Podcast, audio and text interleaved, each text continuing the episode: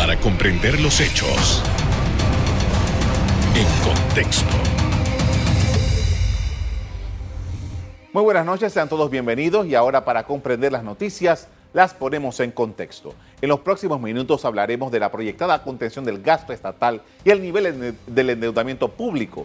Para ello nos acompaña el economista Felipe Argote. Buenas noches. Buenas noches, gracias por la invitación. Gracias por usted por haberla aceptado.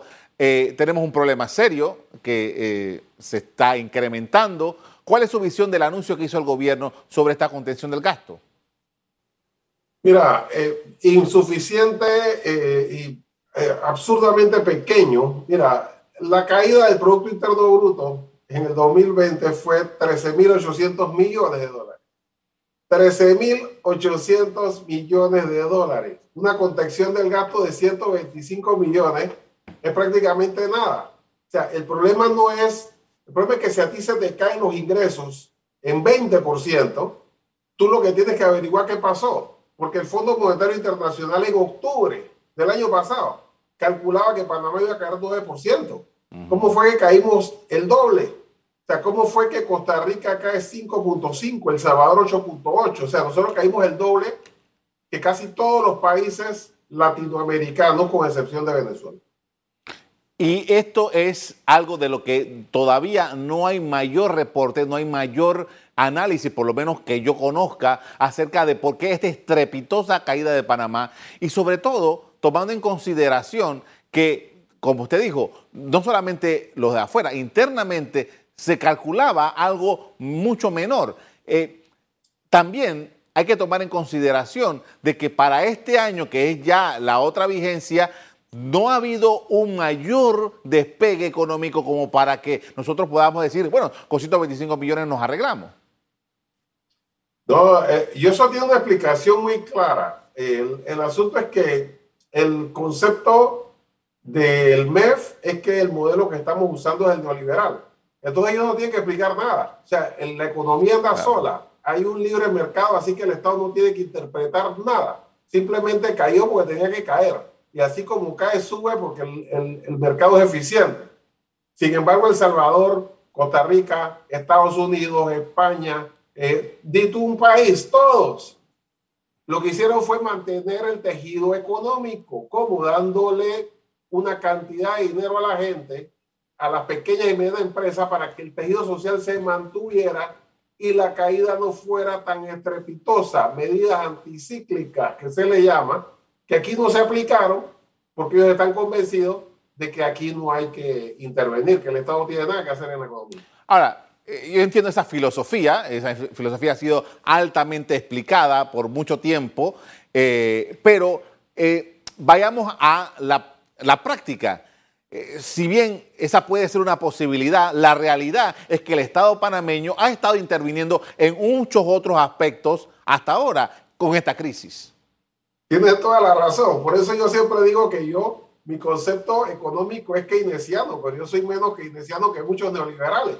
Porque al final su concepto es neoliberal, pero luego bien van a la práctica y dice, bueno, ¿sabes qué? Es que no podemos votar los compartidarios porque vamos a tener una crisis política, no podemos dejar los diputados solos porque entonces nos votan en contra. Así que empiezan a mantener a sus amigos, a sus compadres, a sus compartidarios y terminan con un gasto tan alto y una inversión prácticamente cero, que es la inversión lo que podría eh, colaborar en un momento de crisis como esta, pero lo que hacen entonces es gastar, gastar y aumentar la deuda. Entonces es contradictorio, porque si fueras consecuente con tu ideología, no tendrías la planilla abultada que tienes de asesores, influencers y compadres y compartidarios. Ahora, veamos, eh, veamos el mercado entonces. Si, si nos vamos por la teoría esa de que el mercado manda, veamos cuál es el mercado. El mercado panameño no está dando ningún signo importante de mejoría en lo que va de este año 2021. ¿O qué tiene usted eh, de datos? Por supuesto que no, porque el asunto es que lo que determina la, eh, el mercado, el movimiento, la recuperación del mercado es la demanda. Eso lo sabe todo el mundo. Por eso usted ve que Estados Unidos, Biden dice 2 billones de dólares. El 10% del Producto Interno Bruto de Estados Unidos. Él tiene un plan de 2 billones en infraestructura. ¿Para qué? Para crear demanda, para dar trabajo, trabajo, trabajo. La gente con trabajo compra. aquel inversionista o aquel empresario que le quedó dinero, no va a mandar su dinero ahora a abrir su restaurante para que si no hay quien le compre y lo que va a hacer es perder más capital. Sin embargo, si alguien le toca la puerta y le dice, oye, tú hacías zapatos, yo necesito zapatos, aquí está la plata. Tú vendías leche, porque tú estás vendiendo? Yo quiero leche. Ah, entonces yo voy a abrir las empresas, voy a poner el capital. Si aquí se demuestra que el Estado está creando la demanda, empujando, en vez de lo contrario, cada vez que tú ves la noticia dice, eh, en la, la, ruta a las playas, el camino a las playas no va a las playas, ahora va de chorrera a chorrera. El cuarto puente se detuvo, ya estaba empezando, se paró. Oye, que todo está hacia atrás, hacia atrás, hacia atrás, cuando en realidad lo que debería darse al mercado y a los inversionistas extranjeros, porque no es que van a salir, ahora, bueno, crea oficina, manda gente en avión, paga de los viáticos, hoteles, todo, ahí va a venir con maletines de inversionistas extranjeros. Eso no va a pasar. Los inversionistas van a venir si ven que se está construyendo el, el tren de Chiriquí. Entonces dicen, mira, yo puedo traer mi mercancía y llevarla a Costa Rica, o tal vez a México, o tal vez a California, ¿sabes qué? Vamos para Panamá, que ahí es la cosa. Pero con esta actitud es todo lo contrario de lo que se debe hacer. Y cada vez se pide más dinero para cubrir la burocracia estatal, el, no, no hay nada de inversión y por supuesto llega un momento en que ya no vamos a poder seguir consiguiendo préstamos. Mira, el año pasado se, se, se pagaron 1.500 millones en intereses, en intereses solamente. Actualmente, eh, eh, con esa tendencia, nosotros vamos a llegar al límite y entonces, entonces sí, ahora nosotros no le estamos pidiendo plata al Fondo Monetario porque el mercado nos los compra en forma de bonos. Pero si vas al Fondo Monetario Internacional, ¿sabes lo que te voy a decir? La misma receta que le dio a Colombia, la misma receta que le dio a Costa Rica, y aquí vamos a estar en medio de una situación que no le conviene a nadie, a nadie. Con esto vamos a hacer una primera pausa para comerciales. Al regreso, continuamos hablando sobre el estado de la economía del país. Ya volvemos.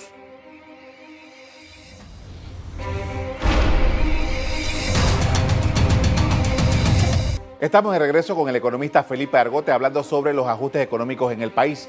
Y hay algo que, ok, cualquiera diría, está bien que eh, tengamos eh, personas cobrando salario, 100% de su salario, que es en el sector público. Pero ¿qué puede hacer estas personas con su salario?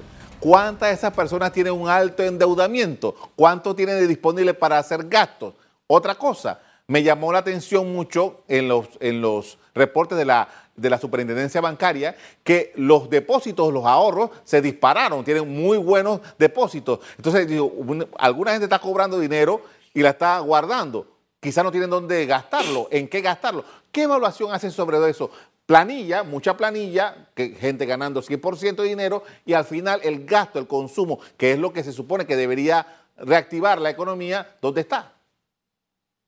Mira, este es un país, y a, a pesar de lo que dicen o contrario a lo que se piensa, es un país de gente muy responsable. Aquí la relación eh, de atraso en deudas antes de la pandemia era del 6%, el 94% la gente paga tiempo.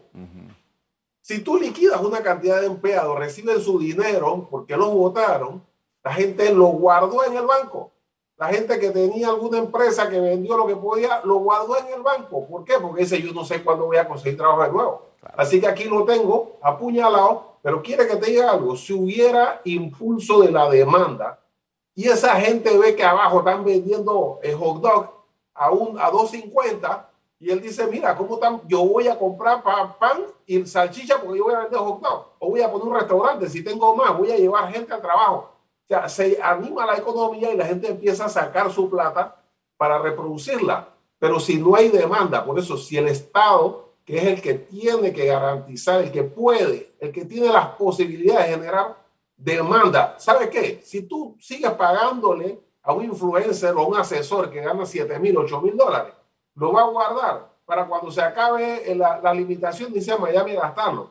Pero si tú el Estado lo invierte en infraestructura, un trabajador de la construcción va a agarrar esa plata y se vaya a su barrio, va a hacer una fiesta, va, va a comprarle el pollo a la vecina, va a comprar la arroz a, a la tienda del chino y la economía del barrio se queda ahí. Entonces, aunque parezca que es la misma plata, sí, es la misma plata, pero actualmente no se trata de votar a la secretaria, al chofer y al profesional que trabaja en el Estado. Se trata de reducir ese poco de influencia, se trata de, no gastar 10 millones de dólares en alquiler de carro, que el año pasado dijeron, ah, no es que eso lo vamos a pagar el otro año. Bueno, ya llegó el otro año y ahora vamos a pagar 10 millones de dólares en alquiler de carro. Eso no tiene sentido. Con esa plata pudiste haber generado eh, inversiones estatales que empujaran la demanda y la economía tendría mayores posibilidades de, de recuperarse. Ahora, nosotros, usted mencionaba hace un rato el caso de Biden. Biden puede poner la máquina a hacer dinero. Nosotros estamos como muy supeditados a las posibilidades de inversión. Y usted hizo un, punto, no teníamos mucho tiempo para seguir ahondando por eso lo quiero traer ahora. Porque ¿qué sucede? Nos están diciendo, han creado una serie de legislaciones y nos están diciendo nosotros vamos a atraer a los inversionistas, pero ¿cuál es lo que, o qué es lo que puede Panamá ofrecer en este momento para que una inversión que no, me imagino que no es automática, que va a tomar un par de años, para hacer efectivamente que se cumpla con esta inversión? Mira, uno de los mitos que se han establecido durante esta pandemia es que nosotros no podemos hacer mucho porque no tenemos una máquina de hacer dinero. Si fuera así, Costa Rica no tendría problema porque ellos tienen una máquina de hacer dinero. estarían imprimiendo y no tendrían el, el enredo que se les formó cuando quisieron aumentar impuestos por orden del Fondo Monetario Internacional. Entonces no se trata de eso. O sea, la emisión monetaria no es gratuita, no es gratis. Cuando tú emites, tienes un respaldo que al final termina siendo deuda. Nosotros no podemos emitir. Lo conseguimos con deuda. Lo cubrimos con deuda, porque es la misma plata. Y nosotros tenemos capacidad de endeudamiento. Lo hemos demostrado. ¿Por qué? Porque a diferencia de Costa Rica y Colombia, que se van al Fondo Monetario Internacional a pedir plata y ellos dicen, aquí está la receta y aquí está la lista de las cosas que tienes que hacer. Si la quieres, Panamá se va al mercado internacional, emite bonos y el mercado se lo compra a una tasa baja porque es un, como si fuera un concurso. Y te garantizo, si Panamá se va mañana y saca 2.500 millones de dólares, bueno, los pone, los, se los compran. ¿Por qué? Porque aquí tenemos una máquina que se llama Canal de Panamá, que genera 1.800 millones de dólares en ganancia al año y va, y va a seguir subiendo. Entonces, eso le da al mercado la confianza de que nosotros vamos a poder pagar, pero eso tiene un límite. Además, si tú lo usas para gasto, va a llegar un momento en que esa, ese argumento se acaba. Si lo genera para inversión y, y la gente o, los inversionistas se dan cuenta que tu economía está creciendo 7, 8, 9, 10%, dicen vamos para allá. Entonces, ¿qué es lo que tiene que hacer la economía? Tiene que empujarse la demanda. La inversión extranjera directa viene en la misma forma que la inversión interna. Cuando ves una economía pujante, nadie va con plata a un lugar donde la gente está pasando hambre, porque ahí hay mercado. No, la gente pone su plata cuando ve que la actividad económica se está moviendo. Por eso la medida es activar la demanda. Ahora, licenciado, en el 2019 el gobierno entrante, el gobierno del presidente Cortizo, hizo ajustes a la ley de endeudamiento, el tope del endeudamiento, y que se iban a estar cumpliendo durante el año pasado, este año y el próximo. Ahora, eh, hay un titular hoy en el periódico que dice, eh, ya hay eh, los organismos, el FMI dice, cuidado, hay que cumplir con la ley, pero necesitamos ese dinero. ¿Qué hacer en esta disyuntiva? La ley la cambiaron ya. La relación deuda eh, eh está en 8 o 9% y sigue subiendo. El asunto es que eh, esa relación va a estar ahora mismo durante el periodo de la pandemia sí eh, se ha sido un, un, poco flexible en relación a eso porque se sabe que todo el mundo, todo el mundo se está endeudando. O sea, eso es en todos los países del mundo, Estados Unidos, Francia, los países subdesarrollados.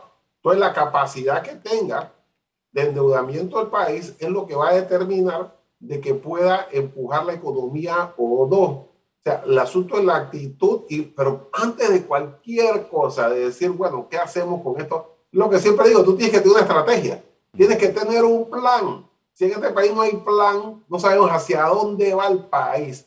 A alguien se le ocurre que hay que traer a la industria. Entonces el año pasado hace una ley eliminando cinco años de impuestos sobre la renta y dónde está la industria. Nunca llegó y no va a venir porque aquí no tenemos trabajadores industriales. Entonces, si tú traes una industria que ya lo han hecho, al final se va un año pues dice, mira, aquí nadie sabe nada y es que aquí nadie es trabajador industrial. En cambio, tenemos 80, 90, 100 mil trabajadores de la construcción que han hecho canales, que han ampliado canales, que han hecho edificios 80 pisos, que han hecho, que saben que están ya educados. Entonces, inventar ahora que tú vas a traer industria a Panamá cuando en realidad los países desarrollados están trayendo la industria a sus países y se van para China y van a venir a Panamá. ¿Así que? O sea, ¿Por qué? Porque no hay una estrategia general a largo plazo que te diga hacia dónde va este país.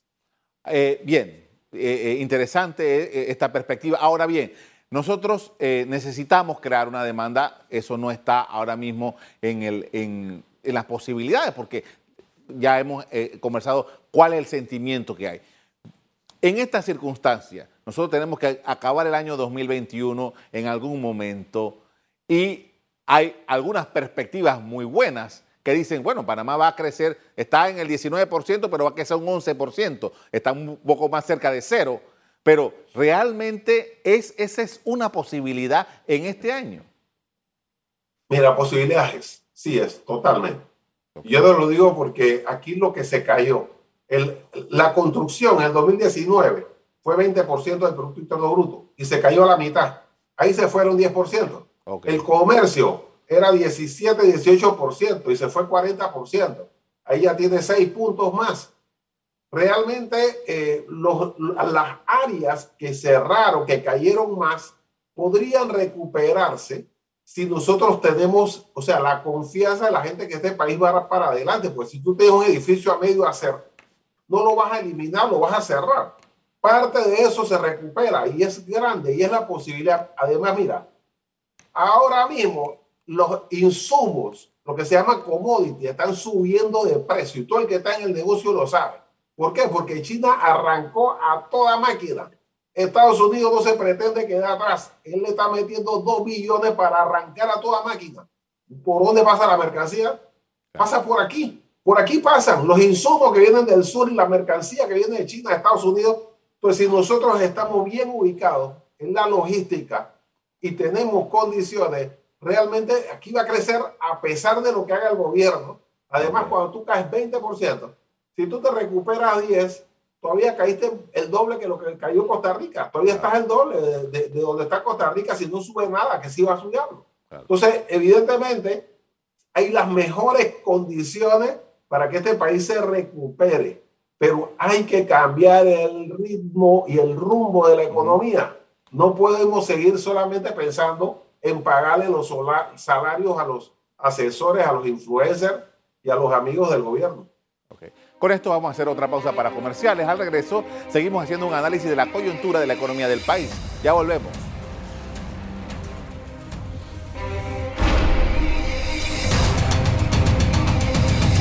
En la parte final estamos de regreso con el economista, economista perdón, Felipe Argote, quien comenta sobre la situación económica y financiera del Estado panameño y uno de los elementos más importantes mientras estamos nosotros discutiendo este asunto es una mesa del diálogo que está eh, observando la situación de la Caja de Seguro Social, que tiene un impacto también en las finanzas del Estado. Quisiéramos saber sus reflexiones sobre lo que está ocurriendo allí.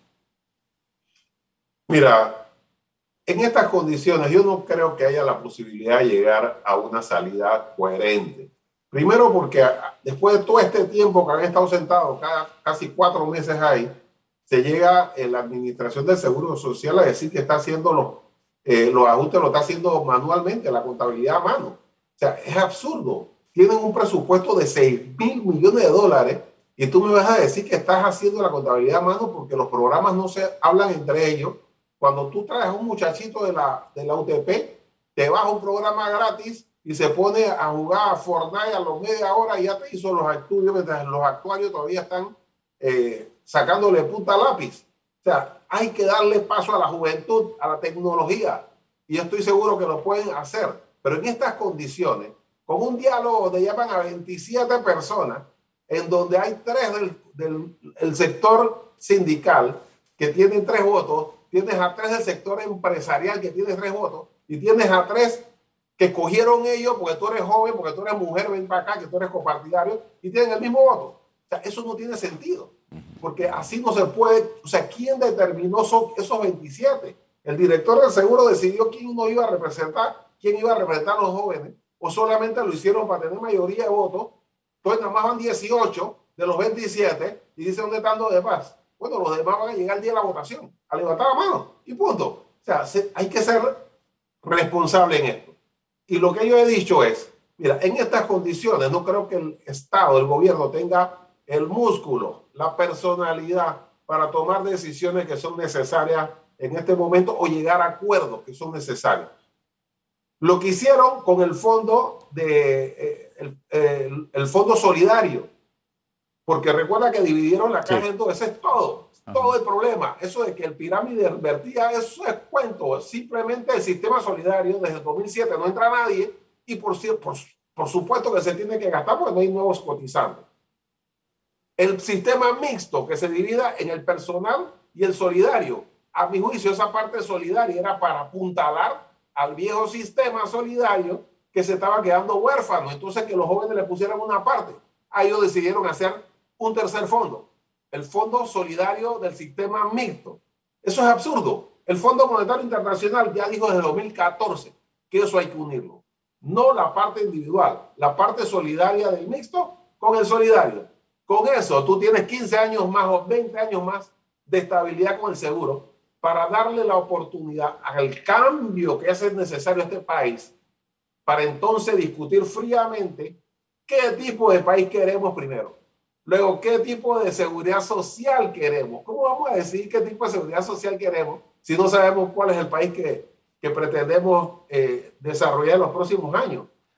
Esas son las fases. Y es posible hacerlo, pero no con este grupo, o sea, no con esta junta directiva que no nos representa a, la mayor parte de los, de los asegurados y empresarios que pagan el seguro. Ahora, eh, a mí me da la impresión, y, y, es, es una observación que hago desde la periferia periodística, que al final lo que va a ocurrir es que eh, el Estado va a terminar comprometiéndose, el gobierno central va a terminar comprometiéndose a entregar una cantidad que me imagino que van a estipular, porque desde el principio el presidente de la República se aseguró de decir que las medidas paramétricas no estaban en juego. Yo no, yo, no sé, obviamente yo no sé de economía, yo no sé de, de actuaría, nada de eso, pero me da la impresión que entonces, ¿y el dinero de dónde va a salir? Lo va a tener que dar alguien. ¿Y quién más que el gobierno? Pero con las condiciones en que está el gobierno ahora ni siquiera puede eh, entrar a ver de dónde va a sacar dinero. Además, Carlos, son 15 mil millones de dólares. Son 15 mil millones de dólares. Eso no es algo que tú puedes decir, yo lo pongo aquí, después dónde lo consigo. Ahí no hay forma de conseguirlo. Ahí lo que hay que hacer, como he dicho, el problema es que al dividirlo, no, no completaron el círculo. en Chile, en 1982, se dividieron los sistemas y se hizo uno individual y los que quedaron se quedaron en el viejo. Pero el Estado desde el primer día uno mm. empezó a poner dinero para cubrir a los que iban a quedar huérfanos, porque los que están en el viejo sistema están poniendo a la bolsa, pero detrás no hay nadie. Aquí no se hizo eso. Aquí no se hizo eso. Y según dicen ellos mismos ayer, que escuché toda la charla, desde el 2008 ya la relación entre lo que había que pagar y el fondo estaba por encima de lo que decía la ley. O sea, los mismos que están ahora mismo gobernando y no hicieron nada. 2008, estamos en 2021. Entonces, evidentemente, yo no creo que tengan la posibilidad de resolver este problema en las condiciones que hay, porque tienen muchos compromisos con sus copartidarios que duplican la cantidad de burocracia que necesita el seguro para empezar por ahí. Entonces, aquí hay que reordenar el seguro de abajo, de arriba hacia abajo. hay que cambiar el sistema de elección de la junta directiva, hay que discutir qué seguridad social necesitamos y entonces podemos eh, llegar a, a, los mecanismos necesarios para salvarlo. Mientras tanto, el Seguro Social tiene el fondo suficiente para poder eh, sobrevivir durante este periodo. Le agradezco mucho por habernos acompañado esta noche con esta, su aporte sobre lo que está ocurriendo en la economía y particularmente ahora con el tema del Seguro Social. Muy amable. Cómo gracias a ti. Y en la semana pasada, el presidente de la República dijo que entre los renglones que serían recortados del presupuesto estaban los viáticos al exterior, las asesorías y algunos nombramientos en instituciones. Hasta aquí el programa de hoy. A ustedes les doy las gracias por acompañarnos y me despido invitándolos a que continúen disfrutando de nuestra programación. Buenas noches.